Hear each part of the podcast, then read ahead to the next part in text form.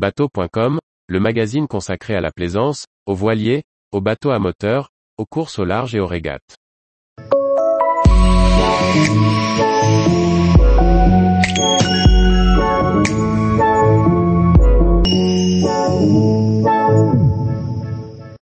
Les Scilly aux couleurs du jubilé de la reine d'Angleterre pour l'escale d'Arthur. Anne-Sophie Ponson. Première escale hors de France pour Arthur et son équipage familial en route vers le Grand Nord. Il arrive de nuit au Scilly après avoir traversé la Manche, juste à temps pour le jubilé de la reine d'Angleterre.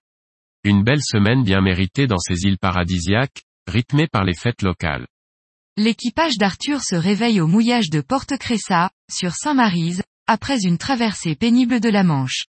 Le soleil est là, le mal de mer et la fatigue sont oubliés, nous voici enfin au Scilly.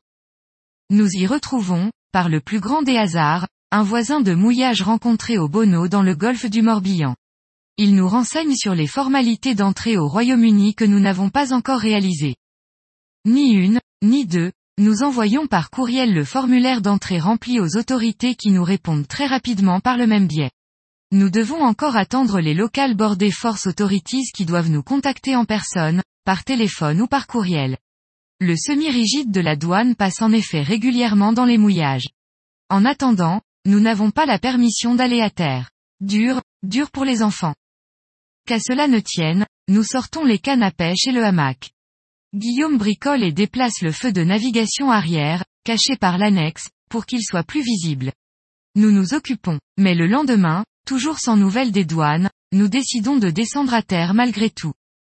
Hugton est un très joli village qui fait office de centre administratif pour l'archipel. Il est situé sur un isthme avec au nord Saint-Mary's Pool et au sud Porte Cressa. On y trouve un peu tout, entre autres une épicerie, une pharmacie, le centre médical et un office du tourisme. Cependant, nous ne nous y attardons pas outre mesure et nous filons vers Old Grimsby, un très beau mouillage bien protégé du vent d'ouest. Le bateau est vite ancré près de l'île de Tresco. Ça tombe bien car les fêtes du jubilé de la reine d'Angleterre commencent. Au menu des réjouissances, un énorme brasier est allumé à la nuit tombée sur la plus haute colline de Tresco. Toute la population est au rendez-vous, champagne à la main, pour porter un toast à la reine. Les jours suivants, les enfants participent à un concours de dessin ayant pour sujet Elisabeth II et à une fête sur la plage de New Grimsby, dans la grande tradition anglo-saxonne, cake, Pim et parade à vélo. Nous visitons aussi les châteaux en ruine de l'île, l'observatoire aux oiseaux et les nombreuses plages de Tresco. Le temps file vite et le vent finit par souffler vers le nord pour que nous puissions atteindre les côtes irlandaises. C'est parti pour une nouvelle navigation de 48 heures pour embouquer le canal Saint-Georges.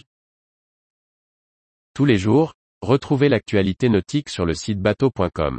Et n'oubliez pas de laisser 5 étoiles sur votre logiciel de podcast.